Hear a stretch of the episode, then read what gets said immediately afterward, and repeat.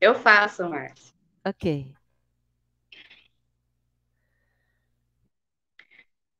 Querido Mestre Jesus, espíritos amigos, mentores do GEOL, agradecidos estamos por mais essa noite, por mais essa oportunidade de aprendizado, desse bate-papo, tirar as nossas dúvidas,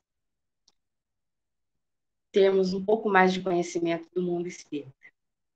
Possamos ter um bom proveito dessa noite. Agradecemos a oportunidade. Obrigada, que assim seja.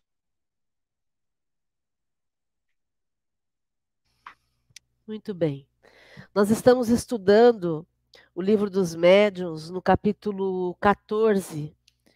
O item do, desse capítulo se chama Dos Médiuns. Então, nós vamos ver hoje do item 167 e seguintes, mas eu vou fazer um breve resumo do que a gente viu até aqui, porque até aqui a gente já falou sobre médiums de efeitos físicos, falamos sobre médiums sensitivos ou impressionáveis. Então, os médiums de efeitos físicos são aqueles médiums que são capazes de produzir fenômenos materiais a partir da mediunidade que possuem, né? Então, todo tipo de movimentação que aconteça no ambiente. Esses médiums podem ser involuntários ou naturais, e o involuntário ou natural é aquele que não tem percepção, do, não tem consciência do poder que tem, e os médiums. Qual é outro nome? Os, facultati os facultativos são os que têm consciência, e os involuntários ou naturais não têm consciência.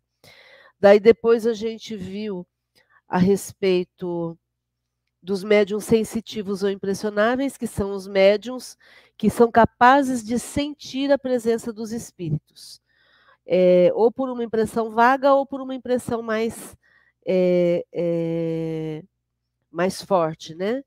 Depois a gente falou sobre médiums audientes, que são os médiums capazes de ouvirem os espíritos, os médiums falantes ou a, a psicofonia, que são os médiums capazes de permitir que o espírito atue sobre os órgãos da palavra dele. E hoje a gente vai ver sobre médiums videntes. Então vamos lá. Vou começar lendo e aí a gente vai explicando, tá bom, gente? Médiuns videntes, 167. Os médiuns videntes são dotados da faculdade de ver os espíritos. Alguns gozam dessa faculdade em estado normal, quando perfeitamente acordados e conservam lembrança precisa do que viram. Outros só a possuem em estado sonambúlico ou próximo do sonambulismo. Raro é que esta faculdade se mostre permanente, quase sempre é efeito de uma crise passageira. Na categoria na categoria dos médios videntes se podem incluir todas as pessoas dotadas de dupla vista. A possibilidade de ver em sonho os espíritos resulta sem contestação de uma espécie de mediunidade, mas não constitui propriamente falando o que se chama médium vidente. Explicamos esse fenômeno em um capítulo 6 das manifestações visuais. Deixa eu só colocar o banner aqui para o pessoal. Vou... Deixa eu só um, minutinho, gente. O 67, que é o que a gente está lendo agora. Isso. O médium vidente julga ver com os olhos como os que são dotados de dupla vista, mas na realidade é a alma quem vê. E por isso é que eles tanto veem com os olhos fechados como com os olhos abertos onde se conclui que um cego pode ver os espíritos, do mesmo modo que qualquer outro que tem perfeita a vista. Sobre este último ponto, caberia fazer-se interessante estudo, o de saber-se, o de saber se a faculdade de que tratamos é mais frequente nos cegos. Espíritos que na terra foram cegos nos disseram que, quando vivos, tinham pela alma a percepção de certos objetos e que não se encontravam imersos em negra escuridão. Então vamos lá.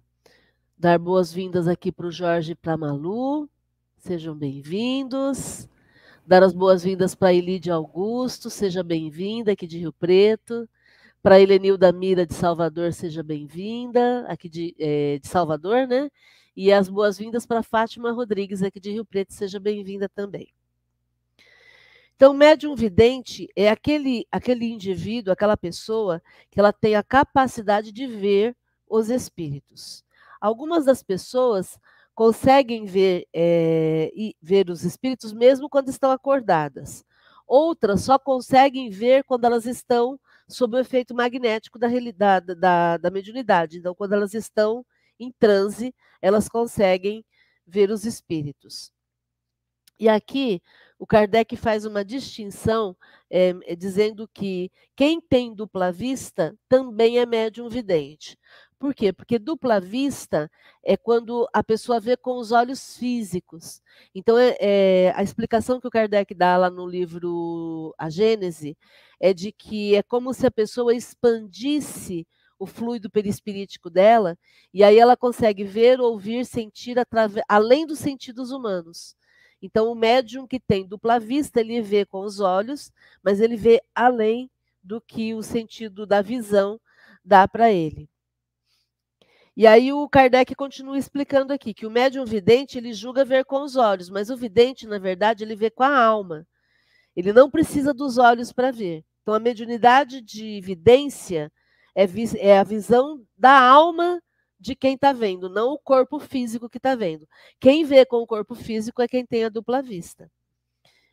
E, e aí o Kardec até coloca aqui que seria bem interessante verificar como é que são os cegos, né? Porque o corpo, o olho físico do cego, ele tem, ele está avariado, ele tem, ele tem uma dificuldade para enxergar. Então é óbvio que ele não vai ter dupla vista, ele vai ver com os olhos do espírito. É isso. Se vocês quiserem fazer algum comentário, fiquem à vontade. Tudo bem? Então vamos para frente.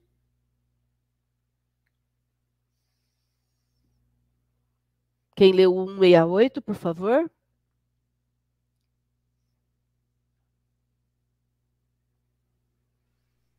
Eu leio. Eu leio. Pode ler. 168. Cumpre distinguir as aparições acidentais e espontâneas da faculdade propriamente dita de ver os espíritos. A primeira são fre frequentes, sobretudo no momento da morte, das pessoas que aquele que vê amou ou conheceu, e que ou vem prevenir de que já não são deste mundo. Há inúmeros exemplos de fatos desse gênero, sem falar das visões durante o sono. Doutras vezes são, do mesmo modo, parentes ou amigos que, conquanto morto, há mais ou menos tempo, aparecem ou para avisar de um perigo ou para dar conselho, ou ainda para pedir um serviço. O serviço que o espírito pode solicitar é, em geral, a execução de uma coisa que lhe não foi possível fazer em vida, ou o auxílio das preces. Essas aparições constituem fatos isolados, que apresentam sempre um caráter individual e pessoal e não efeito de uma faculdade propriamente dita. A faculdade consiste na possibilidade, se não permanente, pelo menos muito frequente, de ver qualquer espírito que se apresente, ainda que seja sobre, absolutamente estranho ao vidente. A posse dessa faculdade é o que constitui, propriamente falando, o médium vidente. Entre esses médios, há Alguns há que só veem os espíritos evocados, e cuja descrição pode fazer com exatidão minuciosa.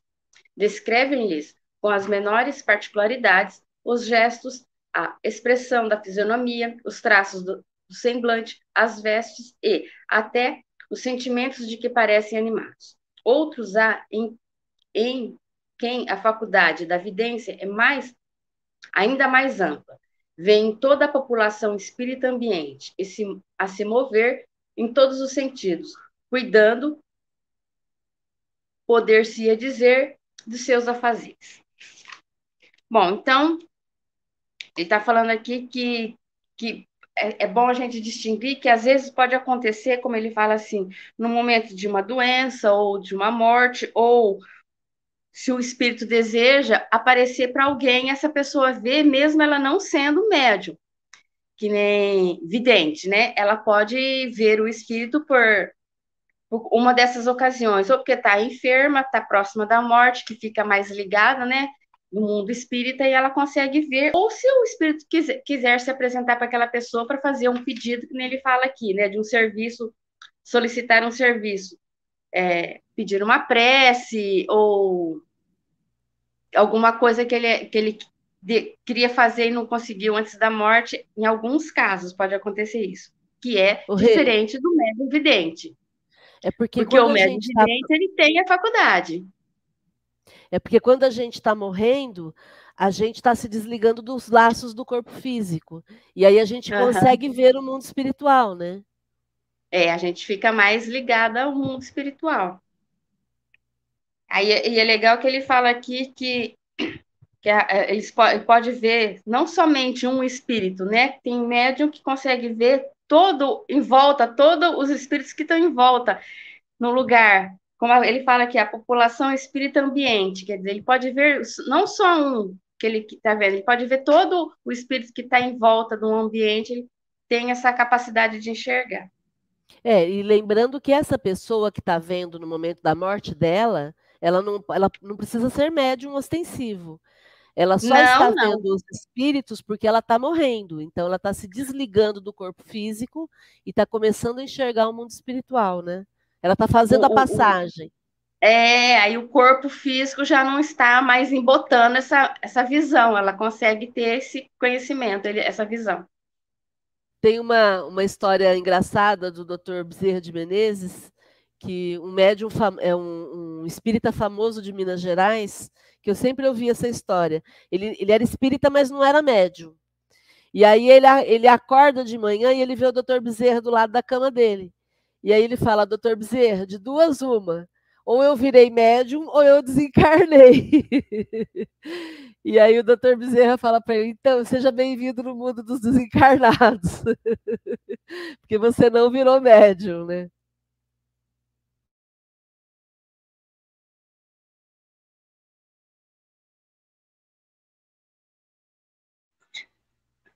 Márcia, e às vezes, que nem muitos casos que a gente ouve, de pessoas que estão desencarnando, eles vê parente, conversam até com parente. Isso aí, no caso, seria um auxílio, um. É, se preparando a pessoa? O a espírito da pessoa? Brinca, a gente até brinca, né? Se você começar a ver muito parente, fique esperto. Entendeu? Se você começar a encontrar muitos parentes que já desencarnaram, é, abre o olho, fica, fica esperto que pode ser que você esteja desencarnando. Porque é muito comum, imagina, é, da mesma forma como a gente vai receber alguém querido que chega no lugar, é, eles também é, estão sempre cuidando da gente e se preocupando com a gente e querendo nos dar as boas-vindas, né? É porque, infelizmente, a gente aprendeu na nossa cultura que morrer é ruim. A gente aprendeu na nossa cultura que, que morrer é separação. E já passou da hora da gente entender a naturalidade do processo da morte, porque a morte ela é apenas um instante dentro da nossa existência. A morte não é algo ruim, ela é o outro lado da vida. E essas pessoas que estão no plano espiritual já já vão estar encarnadas. E é, e é, e é nesse vai e vem essa, esse lidar com a morte com mais tranquilidade, com mais serenidade, elimina o sofrimento, né? Porque a gente para de ficar pensando que é o fim. Não é fim de nada. A morte é apenas o outro lado da nossa vida. A gente continua sendo a gente mesmo. É, o Uraí tem comentado bastante de uma médium é, não sei se o Uraí está aí, se ele puder me lembrar, é Mayra Rocha, se não me engano. Não sei se vocês já ouviram falar dessa médium. Já ouviu, Adriana? Então, ela tem vários, vários vídeos no YouTube E, e, ela tem feito um trabalho magnífico de desmistificação da morte, é, com essa naturalidade que a gente está falando, é, entendendo que está tudo bem, eles estão aí, eles continuam sendo eles, eles continuam vivos, eles continuam muitas vezes nos auxiliando, nos orientando. Então, a gente só precisa parar de ficar colocando, classificando, né, como algo ruim, né? É, é interessante que o Kardec coloca aqui que a faculdade da vidência consiste, então, na possibilidade, nem sempre permanente, mas frequente, de ver qualquer espírito que se apresente. Então, se eu tenho a capacidade de ver qualquer espírito que se apresente, aí eu sou considerado um médium vidente, né?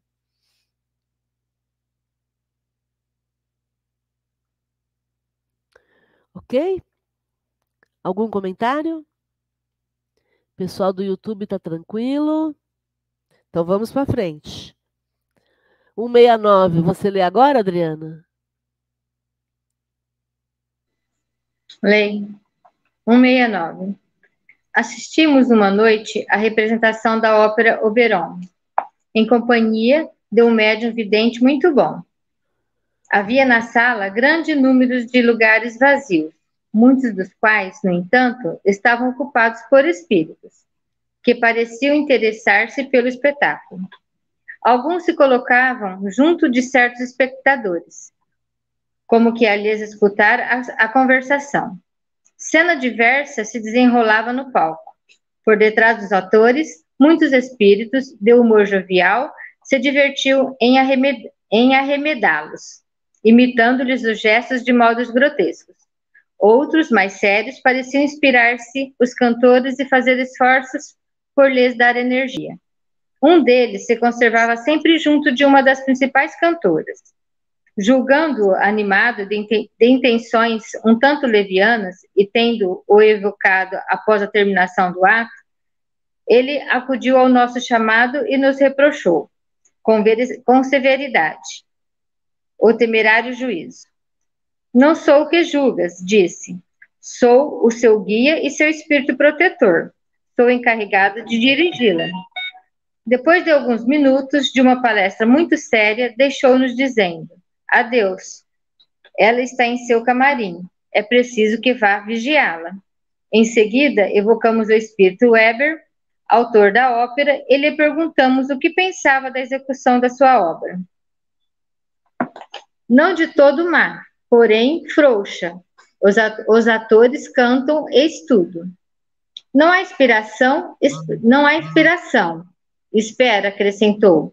Vou tentar dar-lhes um pouco do fogo sagrado. Foi visto daí a nada, no palco, pairando acima dos atores, partindo dele um como eflúvio se derramava sobre os intérpretes. Houve então nestes, nestes visível recrudescência de energia. Você comenta? Então vamos lá.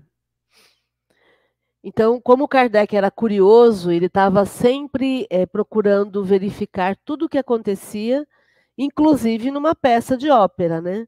Então, ele observando tudo isso, daí acabou é, é, verificando a presença desse espírito, verificou a presença de vários espíritos, alguns bem intencionados, outros não.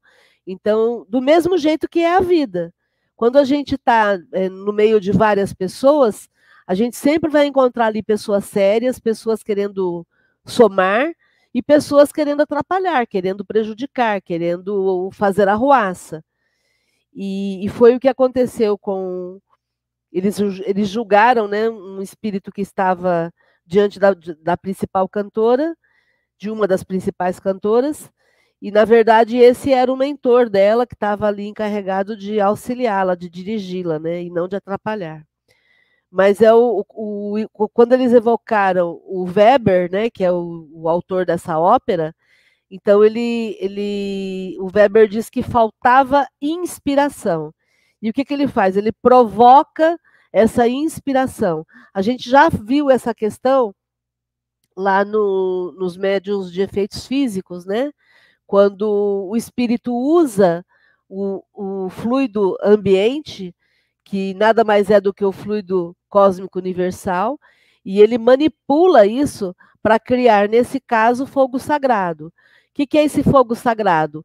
É algo físico que ele provocou ali, pra, como um eflúvio, né, como se fosse uma chuva de que caísse sobre todos os atores e que visivelmente aumentou a energia das pessoas. Então é isso, é algo físico, ponderável, que a gente consegue pegar e que provoca essa alteração física, aumentando a energia das pessoas durante aquele espetáculo. É isso.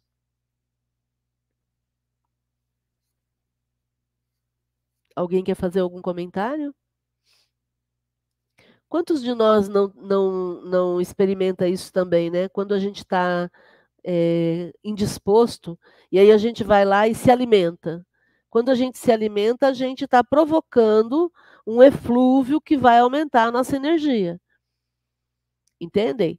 Tem pessoas que, que, que não precisam de nada físico, às vezes elas tomam uma, um, um, líquido ou então elas fazem uma prece e elas renovam essas energias. Aqui é uma situação física, né? Por quê? Porque eram vários atores e o Weber então ele faz esse processo para poder melhorar o astral da, da apresentação da peça, né? Aproveitando que o Uraí entrou aqui, o Uraí, a gente estava falando agora há pouco da mediunidade da Mayra Rocha, é esse o nome da médium que você comentou, que tem recebido várias mensagens de pessoas que desencarnaram? Depois comenta aí com a gente, tá bom? Vamos para frente? Vamos para o 170, por favor, quem lê? Eu posso ler, Márcia. Legal, por favor, Jorge. 170. Outro fato que prova a influência que os espíritos exercem sobre os homens, a revelia destes. Assistíamos, como nessa noite, a uma representação teatral, com outro médium vidente. Travando conversação com o espírito espectador, disse-nos ele: Vê aquelas duas damas sós, naquele camarote da primeira ordem? Pois bem, estou esforçando-me por fazer que deixem a sala.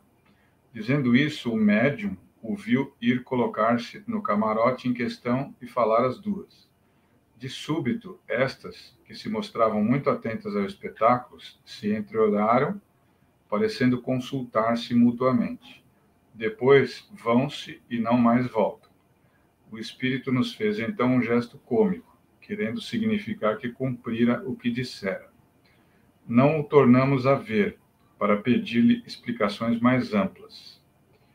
É assim que muitas vezes fomos testemunhas do papel que os espíritos desempenham entre os vivos.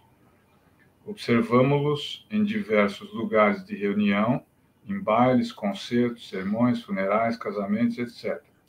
E por toda parte os encontramos atiçando paixões más, soprando discórdias, provocando rixas e rejubilando-se com suas proezas. Outros, ao contrário, combatiam essas influências perniciosas, porém raramente eram atendidos. É, pelo que eu entendi aqui, é assim como o espírito pode emanar energia para você, te ajudar, te dar aquele up, né? Tem outros também que, que ficam trabalhando para fazer estripulias aí com você, para brincar com você. Me parece é o caso das duas moças aqui. Ele fez isso daí de graça, sem nenhum motivo, só para provar que ele poderia fazer mesmo. E depois não deu explicação também por que fez ou como fez. A gente sempre se lembra, Jorge, de quantas vezes os médiums falam isso, né? Que eles perceberam depois de um tempo que não era eles que estavam agindo. E quantas vezes a gente também, né? Já que somos todos médiums, Quantas vezes eu falo alguma coisa para alguém, aí eu termino de falar, eu penso assim: nossa, mas não é isso que eu queria dizer. Nossa, eu não posso falar isso para essa pessoa desse jeito. Eu não deveria ter falado desse jeito. Então, quantas vezes a gente é conduzido pelos espíritos e não percebe? A gente não percebe, né? E aí vamos lá no livro dos espíritos. Influenciam os espíritos na nossa vida? Muito mais do que pensais, é a resposta dos, dos espíritos. Tanto que de ordinário são eles que vos dirigem. Quer dizer, muitas vezes nós somos dirigidos pelos espíritos e não percebemos. Daí a importância de sempre vigilância antes da oração. De que adianta pedir amparo na oração se eu não faço a vigilância, né? Então é exatamente isso. Quantas discórdias são sopradas nos nossos ouvidos e a gente poderia ter impedido isso respirando fundo e quebrando essa conexão, né? Porque essa também é uma informação importante. Como é que eu faço para quebrar a conexão com eles? Né? Se, eu estou, se eu percebo que eu estou sendo dirigida, é a mesma coisa quando você percebe que está sendo invadido pelo, por um vírus no, no celular ou por um vírus no seu corpo. A gente precisa aumentar as defesas, interromper essa transmissão e imediatamente aumentar as defesas, né? Certo, gente? Deixa eu ver aqui no YouTube, o Uraí dizendo que é Mayra Rocha mesmo. Depois dei uma olhadinha nessa médium lá. Aí a gente conversa. Márcia, Vamos para frente. Oi? Se eu comentar só um negocinho aqui. É, claro. Sobre essas influências, né? Quando a Priscila ainda estava na escola, né? Acho que na oitava série, primeiro colegial, não me lembro. Tinha uma professora de inglês que era um problema na escola todos os alunos reclamavam dela, é, todos os alunos tinham problema com ela, ninguém tirava nota e ela falava que eram os alunos que não que não que não, não aprendiam. E as mães dos alunos eram todas a favor da professora, que era meu filho que não prestava atenção, que eu concordo com a professora. Aí foi feita uma reunião. E eu fui a única que fui contra a professora. Aí eu falei um monte de coisa para a diretora, sabe? Falei um monte de coisa, falei para os pais, tudo, que já se viu que os, se ela dava aula para quatro classes, as quatro classes, nenhuma tirava nota e a culpa era dos alunos, né? E fui falando, fui falando, fui falando. Saí de lá, a diretora brava comigo, tal, fui embora. Passou uma semana, a diretora me ligou. Que realmente o problema era com a, com a, professora, que ela foi afastada com problema de saúde, que ela estava com problema de saúde mental, de estresse, e que eles tinham contratado outra professora. E eu fui a única mãe que ficou do lado dos alunos. De quatro. E eu não me lembro tudo o que eu falei, eu só sei que ela me agradeceu de tudo que eu falei para ela, que realmente era a professora que tinha problema e não os alunos. Quer dizer, então, foi alguma influência que me fez falar caiu, a diretora caiu em si, porque aí pediram para a professora fazer um, uma avaliação e foi constatado que ela estava com estresse, ela estava com um monte de coisa, porque ela dava aula em quatro escolas e ela estava, aí ela foi afastada. Aí contrataram uma outra professora, todos os alunos no outro bimestre tiraram notas, todos os alunos conseguiram entender o que ela falava. Muito bom, é isso aí. Então preste atenção na sua intuição, né? Que você pode ser porta-voz dos espíritos aí. É porque foi muito engraçado. É, foi feita a reunião com todos os pais. Eu fui a única que, que fui contra a professora. Ah, muito legal. A Maria de Fátima dizendo que. Deixa eu ver se eu consigo. Aí, consegui. Na série coreana, Uma Segunda Chance da Netflix, mostra claramente essa influência, sim. Aí fica a sugestão para assistir na Netflix. Uma segunda chance. Legal. Vamos lá então para frente. 171, quem vai ler agora?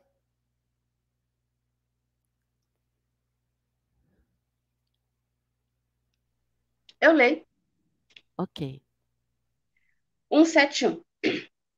A faculdade de ver os espíritos pode, sem dúvida, é, desenvolver-se, mas é uma das que, de que convém esperar o desenvolvimento natural. sem o provocar, e não se querendo ser joguete da própria imaginação. Quando o germe de uma faculdade existe, ela se manifesta de si mesma. Em princípio, devemos contentar-nos com as que Deus nos outorgou, sem procurarmos o impossível. Por isso que, pretendendo ter muito, corremos o risco de perder o que possuímos. Ô, Márcio, acho que vamos comentando, né? Ela é comprida. Vamos lá, Rê. Bom, então, quer dizer, a faculdade de, de, de ver, sem dúvida, desenvolve-se. Quer dizer, é natural. Quem, quem, quem tem a faculdade de, de, de, ver o espírito é porque você já nasceu com essa faculdade, quando ele fala aqui, você já tem esse germe da, da faculdade. Então, não queira querer forçar você ter essa faculdade se você não tem, porque muitas vezes você vai ser é, enganado pela sua própria imaginação. Você vai querer tanto aquilo que você vai provocar uma imaginação do que não é.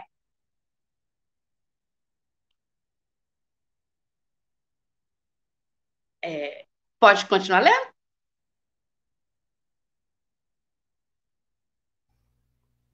Eu acho que a Márcia caiu, Regina. Ah, Oi, estamos de volta, voltamos. Então, então eu estava falando, né, que, que a gente tem essa faculdade, não adianta querer forçar, porque se você não tem essa faculdade de ver, quando você quer muito, você pode provocar a sua imaginação, aí você pode ver coisa que não é. Quando dissemos serem frequentes os casos de aparições espontâneas, no número 107, não quisemos dizer que são muito comuns.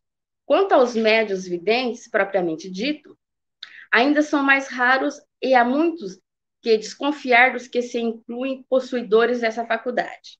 É prudente não se lhes dar crédito, senão diante, diante de provas positivas. Não aludimos sequer ao que se dão a ilusão ridícula de ver os espíritos glóbulos, que descrevemos no número 108. Falamos apenas dos que dizem ver os espíritos de modo racional.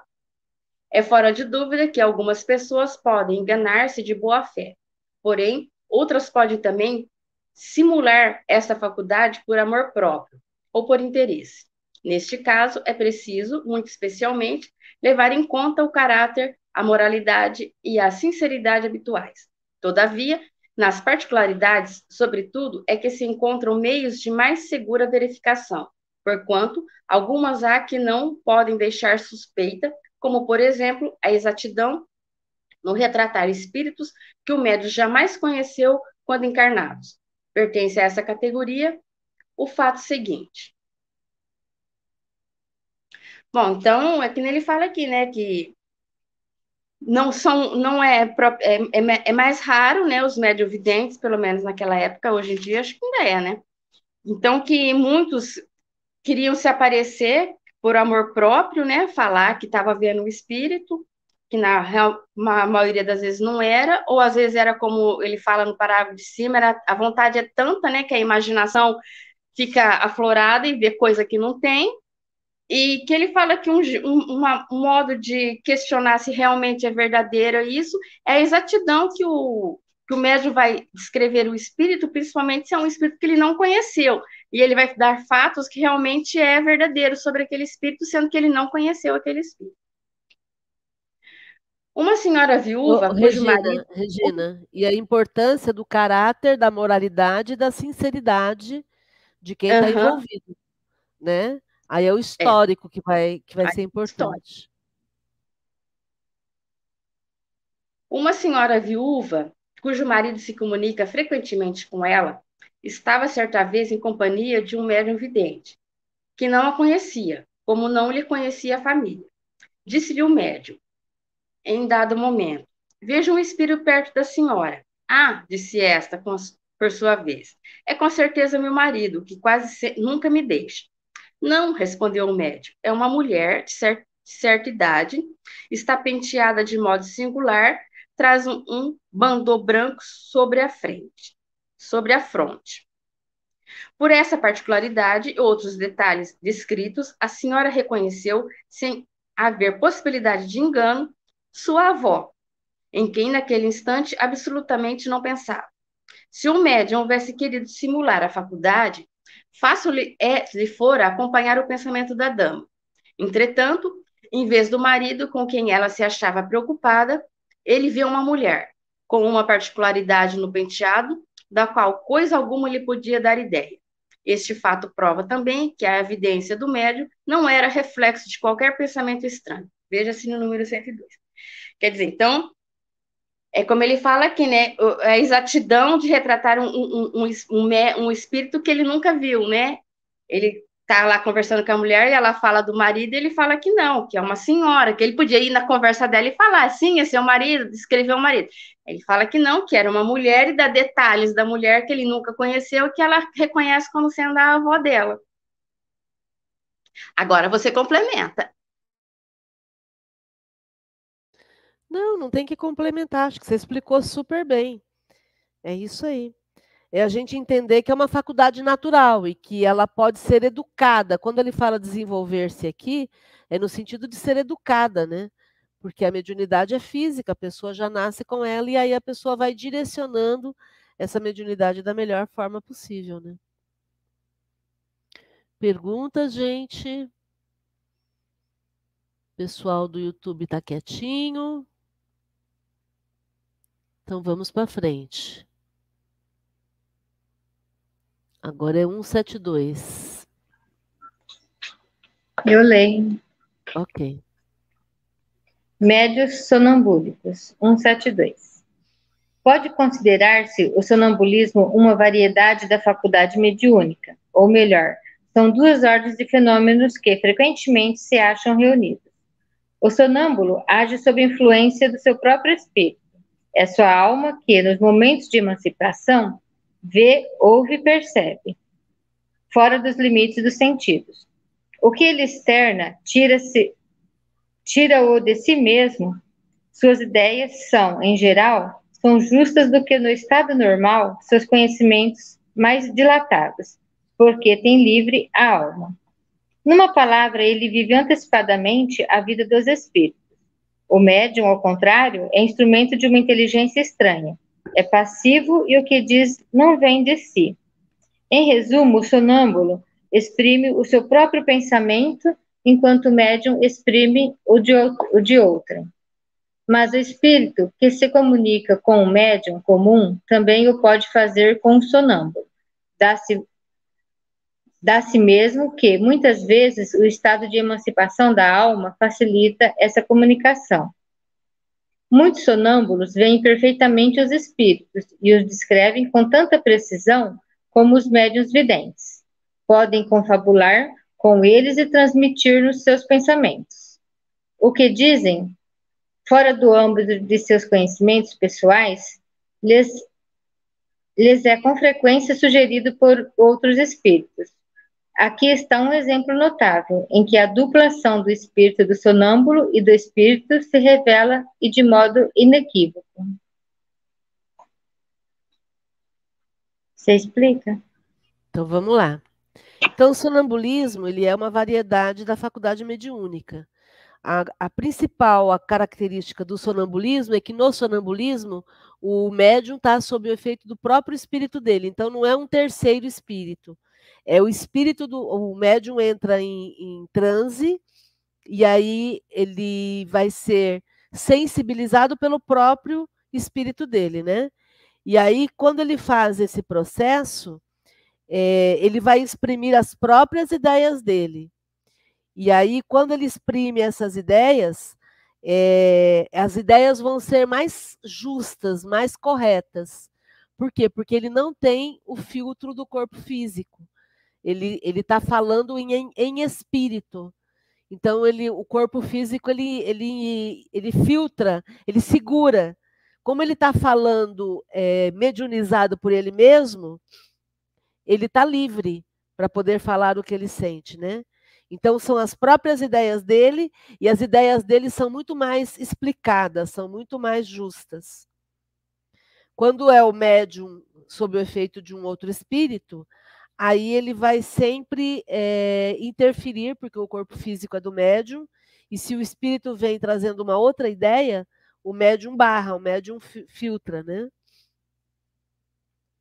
E aí, sem contar que é uma inteligência estranha aquele médium. Então, ele vai ter que entender o que o outro está querendo trazer para ele. E, e aí o, o, Kardec coloca o resumo aqui: o sonâmbulo exprime o seu próprio pensamento, enquanto que o médium exprime o pensamento de outra pessoa. Agora, o espírito que se comunica com o médium, ele também pode se comunicar com um, um sonâmbulo. Aí vai ser a mediunidade natural, né? Mediunidade normal. Depois ele coloca que muitos sonâmbulos veem perfeitamente os espíritos e descrevem como se fossem médiuns videntes.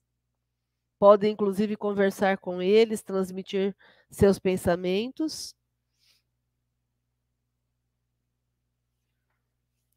E quando eles dizem, quando o sonâmbulo fala alguma coisa que, não, que ele não conhece, que ele não tem conhecimento prévio, então aí com certeza ele está sob a ação de um espírito, né? E agora, então, eles vão, o Kardec vai relatar um, um caso. Então, vamos lá. Quem vai ler o 173 para a gente? Eu posso ler, Márcio. Por favor, Jorge. 173. Um dos nossos amigos tinha como sonâmbulo um rapaz de 14 a 15 anos, de inteligência muito vulgar e instrução extremamente escassa.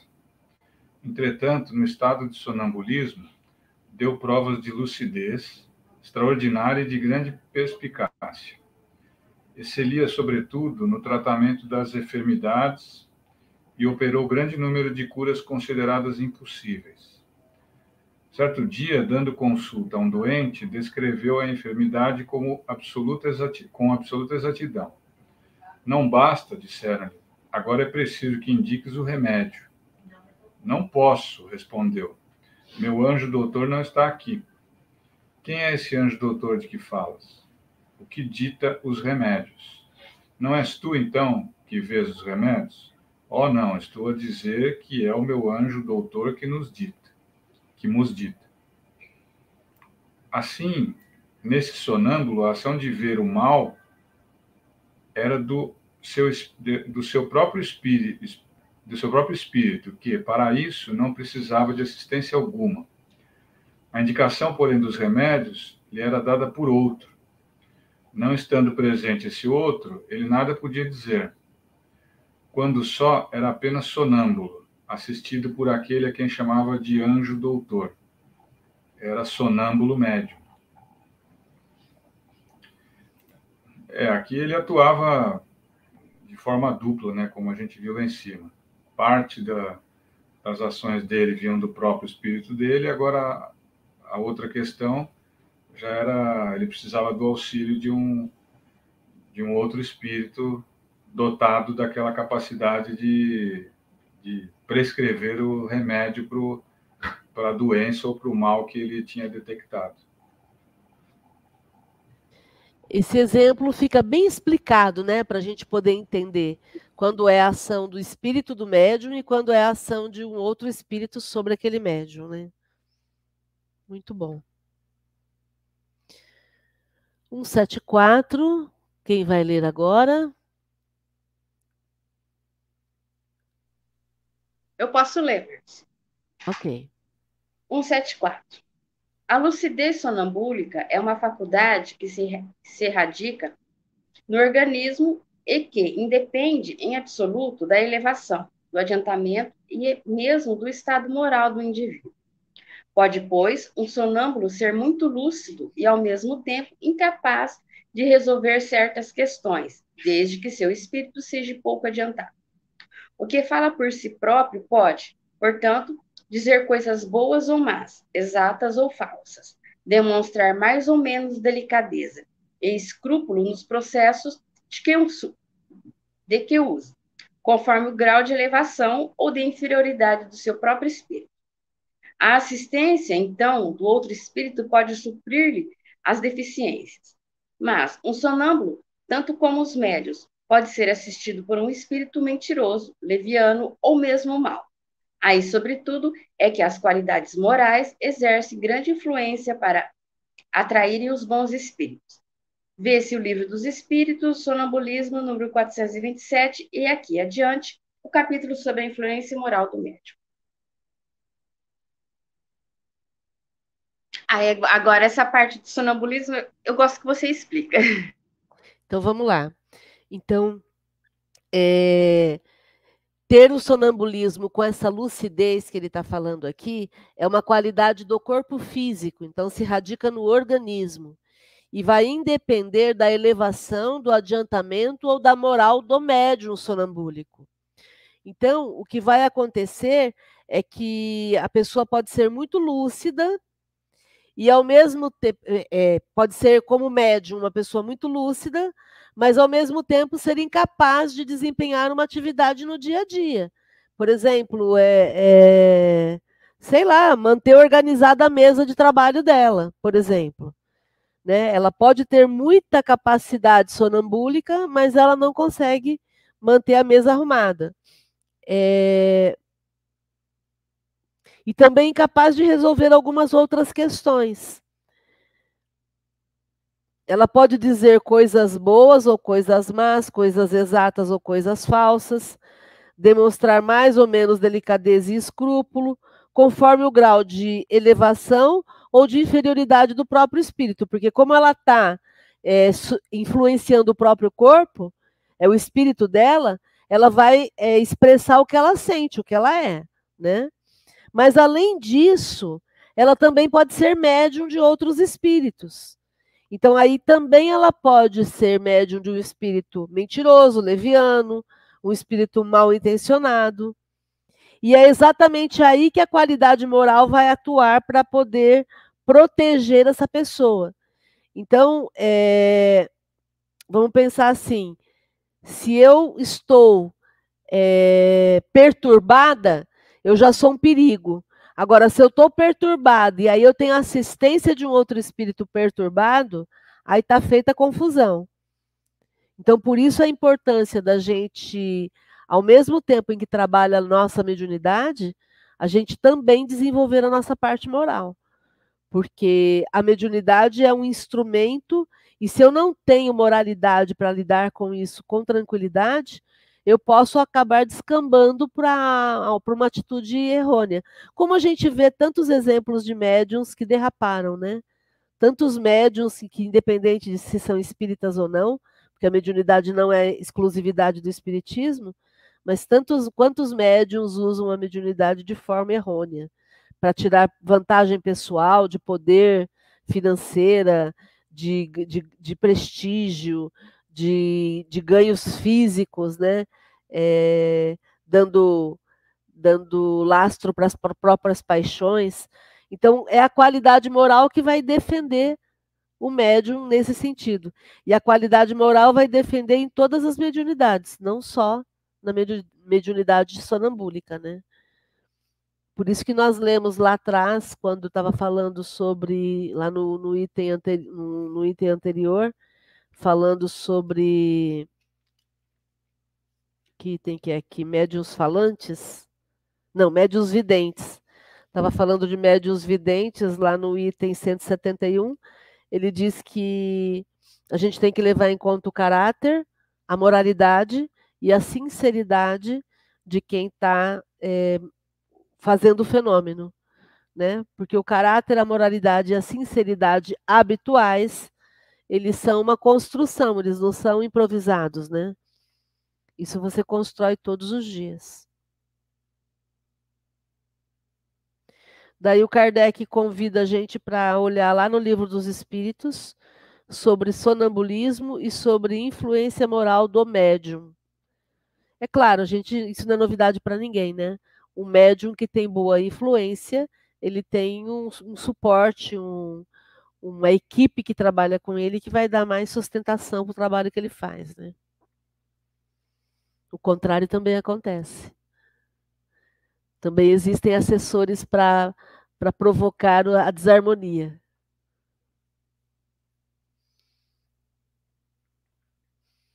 Tudo bem, gente? Querem fazer algum comentário? Eu vou lembrar o, o livro Libertação do André Luiz. A gente sempre olha com bastante cuidado as produções mediúnicas, né? Porque a gente não pode levar de forma absoluta, em momento algum, qualquer descrição do mundo espiritual. Então, existem colônias no mundo espiritual? Sim, existem. Existem lugares construídos pelos espíritos do mundo espiritual? Com certeza devem existir, né? E mas a gente não pode pensar que toda colônia é do mesmo jeito, que todo lugar é sempre do mesmo jeito. Então aqui cabe o critério da avaliação, do questionamento, da, da gente sempre é, ouvir os espíritos, o que os espíritos dizem, mas não acreditar de pronto e deixar que o tempo mostre o que é real e o que é fantasia. Porque a gente tem que entender que cada história é uma história de um ponto de vista. Então, para alguns espíritos é, é daquele jeito, para outros não é. Estou falando isso por conta do livro Libertação. Então, no livro Libertação, nós temos lá a história de um, o André Luiz conta a história do Gregório, que é um espírito que, que é bastante materializado ainda, muito envolvido com o poder, ainda está tá embevecido com a história do poder, né? se acha o dono do pedaço. E aí ele cria esse mundo espiritual às avessas, né? um mundo todo torto, com as construções tortuosas, com as construções irregulares, é, com puxadinhos e mais puxadinhos. E, e essa é a visão do Gregório do mundo espiritual. E é a visão que o André Luiz descreve. E, e é exatamente eu que quis trazer isso por conta da questão da construção. É a construção que aquele espírito faz, e é assim que o, que o, o André Luiz enxerga, e aí o André Luiz vai contar para o médium, que é o Chico. E o Chico, então, descreve esse mundo do, do, do ponto de vista do Gregório, e, e aí a gente tem que entender, ah, mas quer dizer que todo espírito perturbado ele vai construir um prédio torto? Não, não. Do mesmo jeito que nem todo espírito que se suicida vai para o Vale dos Suicidas. O Vale dos Suicidas é uma construção daquelas pessoas que descrevem aquele lugar, porque a gente tem que entender mais do que nunca que tempo e espaço são medidas da Terra, não são medidas do plano espiritual. Então, tempo e espaço existem para nós que estamos encarnados, que temos um corpo tridimensional, um corpo físico. Mas para quem está na quarta dimensão, é, são, é uma outra forma de percepção, né? E aí a percepção lá vai de acordo com quem está vivendo aquela realidade. Então, é, ah, mas você está dizendo que não existe vale dos suicidas? Para todo suicida, não. Porque se uma pessoa se suicidou, mas ela tem atenuantes, a gente não sabe as condições daquela pessoa.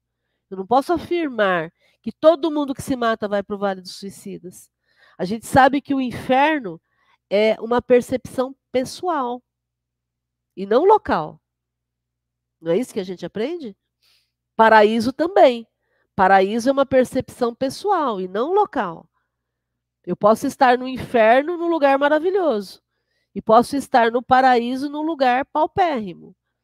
Então a gente precisa quebrar essas essas mentiras entre aspas, né? não foram propositais, mas acabou se disseminando a ideia de que tudo é sempre do mesmo jeito para todo mundo em todo lugar. Não é. A gente sabe que não é assim. Então, por isso a importância do médium, a importância da, do questionamento, é, para a gente parar de ficar materializando o mundo espiritual. Quem é matéria é o mundo físico. Mundo espiritual não é para ser materializado. A gente vai construir um mundo, materi um mundo espiritual com os olhos da terra, né? A gente discute bastante isso, né, Rê? A importância da gente se livrar dessas concepções que foram colocadas de forma absoluta, né? Cada um sabe de si. Falei bastante sobre isso, mas é porque eu quis aproveitar essa questão da, da condição do médium, caráter, moralidade e sinceridade. Comentários? Tudo bem? Então vamos lá. Vamos mais um pouquinho? 175, quem quer ler? Eu leio. Médiuns curadores. 175. Unicamente para não deixar de mencioná-la, falaremos aqui desta espécie de médiums, porquanto o assunto exigiria um desenvolvimento excessivo para os limites em que precisamos ater-nos. Sabemos, ademais, que um de nossos amigos, médico, se propõe a tratá-lo em obra especial sobre a medicina intuitiva. Diremos apenas que este gênero de mediunidade consiste principalmente no dom que possuem certas pessoas de curar pelo simples toque, pelo olhar, mesmo por um gesto, sem o, sem o concurso de qualquer medicação. Dir-se-á, sem dúvida, que isso mais não é do que magnetismo. Evidentemente, o fluido magnético desempenha aí importante papel. Porém, quem examina cuidadosamente o fenômeno sem dificuldade, reconhece que há mais alguma coisa. A magnetização ordinária é um verdadeiro tratamento seguido, regular e metódico. No caso que apreciamos, as coisas que passam de modo inteiramente diverso. Todos os magnetizadores são mais ou menos aptos a curar, desde que saibam conduzir-se convenientemente ao passo que nos médios curadores a faculdade é espontânea e alguns até a possuem sem jamais terem ouvido falar de magnetismo. A intervenção de uma potência oculta, que é o que constitui a mediunidade, se faz manifesta em certas circunstâncias, sobretudo se considerarmos que a maioria das pessoas que, que podem, com razão, ser qualificada de médiuns curadores, recorre à prece, que é uma verdadeira evocação. Veja atrás no item 131. Que nada melhor do que uma prece, né? Então vamos lá. É, então ele está distinguindo que médium curador de magnetizador. O magnetizador é, é, é alguém que treina o magnetismo e aí ele treina esse, essa magnetização com tratamento seguido, regular e metódico. Então, isso é a magnetização, que, que o Kardec estudou por mais de 30 anos a magnetização. É, e aí, então, esse magnetizador ele se torna apto a curar por conta desse treino que ele faz.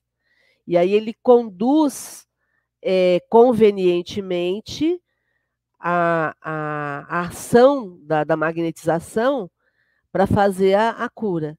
Agora, a mediunidade de cura, como ele coloca aqui, é um gesto espontâneo, é um gesto que acontece naturalmente, é curar pelo toque, pelo olhar, pelo gesto, sem nenhuma técnica, sem, nenhum, sem nenhuma medicação.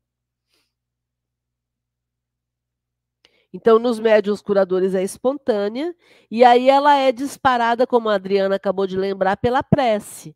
Então, na verdade, a prece que se faz na cura, na mediunidade de cura, é como se fosse uma evocação. Então, na mediunidade de cura, é o médium sendo intermediário, evocando através da prece o espírito que vai socorrê-lo, que vai auxiliar no processo da cura.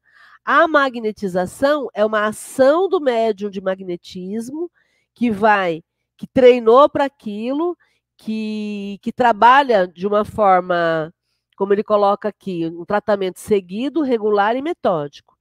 Eu sempre comparo o médium magnetizador com o reiki, né? aproveitando que a Maria de Fátima está aqui. Por quê? Porque no reiki tem esse método a pessoa aprende a fazer a aplicação do reiki e ela faz essa utilização da energia pessoal, né? Na, mediun, na, na mediunidade de cura não, não tem o concurso da, da, energia pessoal. É o espírito que vem fazer a cura. É... Ah, mas alguém que aplique reiki também pode ter mediunidade de cura? Também. Também. Mas a gente.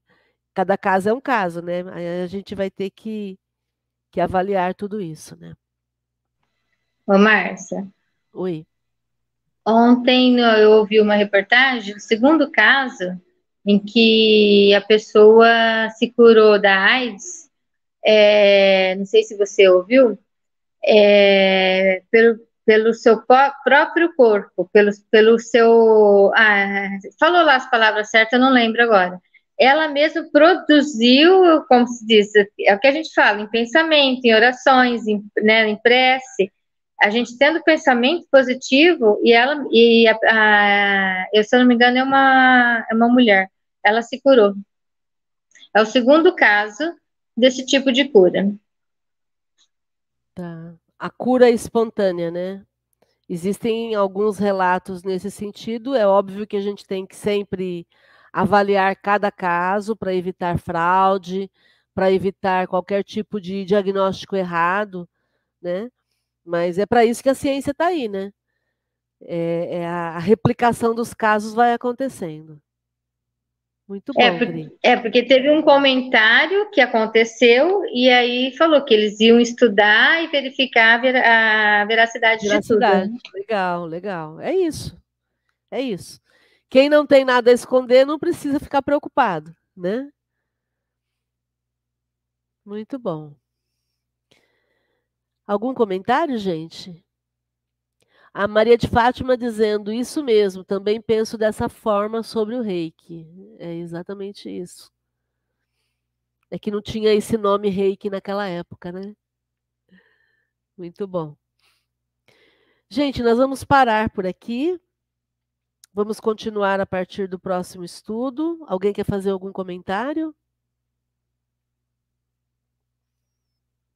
Tudo bem? Então vamos para a nossa prece de encerramento. Vamos agradecer a Jesus pela oportunidade do estudo que nos esclarece, agradecer por esse estudo que nos liberta da nossa própria ignorância e que permite que possamos trilhar nossos dias aqui na Terra com mais segurança, com a certeza de que sempre somos amparados apesar de todos os desafios que todos nós enfrentamos nos nossos dias. Que mantenhamos a mente firme, lúcida, límpida, focada no aprendizado, focada na busca da verdade que faz sentido para o nosso coração, que nos mantenhamos seguros, confiantes, fazendo a nossa parte, aproveitando cada oportunidade que temos na vida e transformando essa experiência aqui na Terra na experiência mais importante dos últimos tempos para nós. Aquele momento em que nós vamos nos libertando da nossa ignorância e nos tornando mais sábios, tomando atitudes mais serenas, mais certeiras, em busca da nossa iluminação interior. Gratidão, Jesus, gratidão, amigos espirituais, e gratidão a todos vocês que sempre estão aqui com a gente. Fiquemos bem. Um grande abraço com muito carinho. Até a próxima.